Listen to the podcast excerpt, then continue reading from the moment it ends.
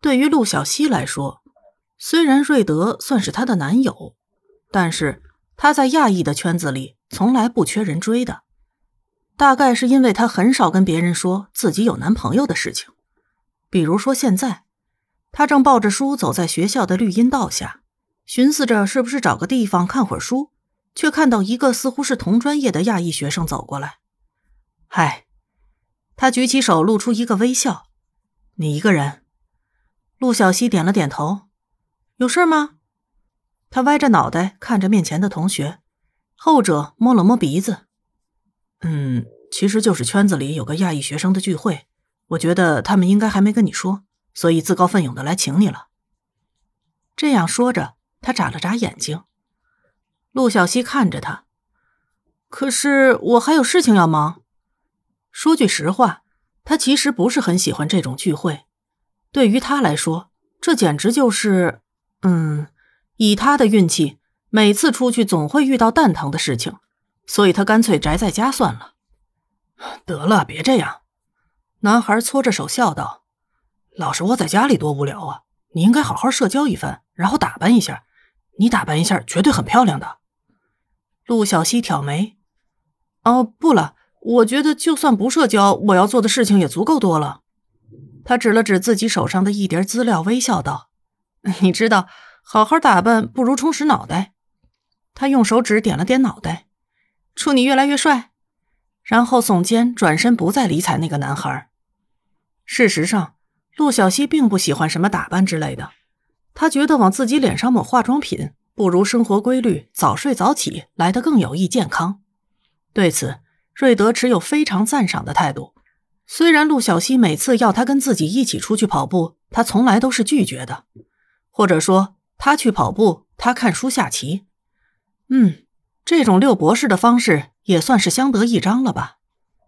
陆小西个人是不觉得这个有什么问题的，他甚至觉得这个还挺有趣的。对于他来说，这种生活简直就像是老夫老妻和小情侣的交替式出现。但是他几乎没有和瑞德吵过架，大概是因为三观合又互相理解，加上瑞德性格温顺吧。他这样想着，抱着书往更加僻静的地方走去。他需要一个更加安静的地方来读书。只是当他走到一半的时候，他听到一个微弱的声音在呼救。在短暂的三秒之内，他为自己这个糟糕的运气骂了一声。虽然他那前不久回国去了的父母的遭遇告诉了他，这种简直就是家族运气，他还是觉得自己需要一个火盆或者足够多的柚子叶，每天泡澡。但是他还是拔腿往微弱的呼救声传来的地方赶去。他在一堆带刺的灌木丛中发现了一个女孩，衣衫褴褛，甚至可以说是衣不蔽体的，头上都是血。陆小西一瞬间都分不清她身上到底是她头上在流血，还是别的什么地方。总之，他迅速地脱掉了身上的衣服，用它们包着手，把缠着女孩的荆棘扯掉，然后将衣服盖在了她的身上。他蹲下去，迅速试了试女孩的脉搏，顺便拨通了报警电话。嘿，看着我，看着我！陆小西伸手捧住了女孩的头，看着我，安全了，我发现你了，看着我，千万别闭上眼睛。他抓住她的手，救护车就来了。他这倒霉的运气，真是不知道该说什么才好。但是瑞德对他说过，要是换个角度来说，他对那些遭受不公的。面临绝望的受害者来说，简直就像是福音。陆小西不太愿意被这样形容，但是他觉得瑞德说的还是有那么一点道理的。他的手被女孩抓得紧紧的，就好像是溺水的人抓住救命的稻草。直到救护车来临的时候，他还是没能放开，所以陆小西只能一起跟上了救护车。这女孩很漂亮，一头漂亮的金发，还有着蓝色的眼睛。金发碧眼都是隐性基因，嗯，特别漂亮的，就是那头发剪短了，和男孩子一样。陆小西的手被他抓的有些疼了，医护人员试图去掰开那姑娘满是血污的手指，但是没能成功。那女孩看上去已经有些神志不清了，她抓着陆小西的手，紧的都让医护人员差点认为他们两个是拉拉。直到后来。那姑娘的手终于松开陆小西的手腕的时候，他发现自己的手都被捏青了一圈，这个力气也真是蛮大的了。他抬起头看着面前的黑人老大哥，他一本正经的问他发现那女孩的时候的情况。根据医生的说法，那些伤口虽然看上去挺可怕，但是他的精神上的伤害还比肉体上的伤害更痛苦一些。他被打伤，还受到了性侵犯。我当时想要找个地方安静的看我的书。然后我听到了他的呼救声，就过去了。陆小西抬起头，用冰敷敷着自己的手腕。他被那妹子抓青了。陆小西觉得自己也真是已经尽力了。我当时没有注意到周边的情况。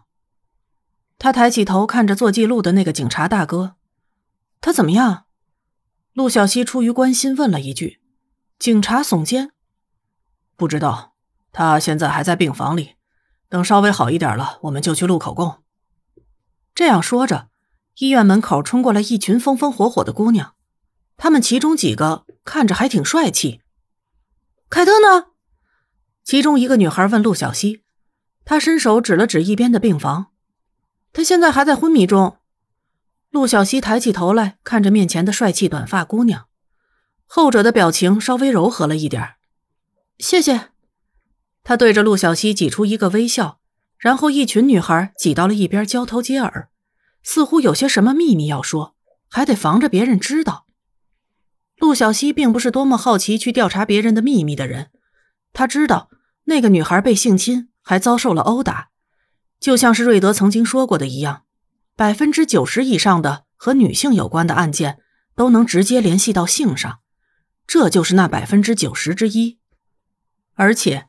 他扫了一眼那些穿着更加男性化的女孩子，某种意义上，他觉得她们可能是一群百合，嗯，也就是女同性恋。陆小西对于性向这种事情向来都是无所谓的。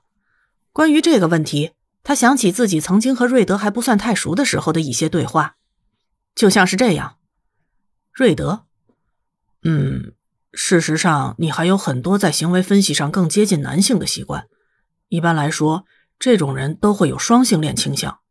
你会下意识的保护身边的女性，并且表达出一种正面的男子气概。你的衣着更加偏向中性，甚至是男性。我敢打赌，你是参加晚宴都会穿西装的那种类型。